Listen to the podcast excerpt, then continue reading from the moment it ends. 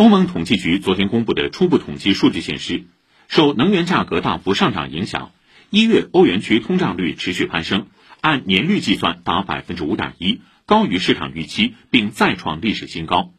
英国国家统计局二月一号发布报告说，由于近段时间天然气价格和电价飞涨，约半数英国家庭不得不拆东墙补西墙，为支付电气账单而减少其他方面家庭开支。英国国家统计局在能源价格及其对家庭影响报告中说，英国天然气价格自去年夏天以来猛涨，导致今年一月天然气批发价格是去年同期的将近四倍。去年十二月的七天平均电价则是上一年同期的八倍多。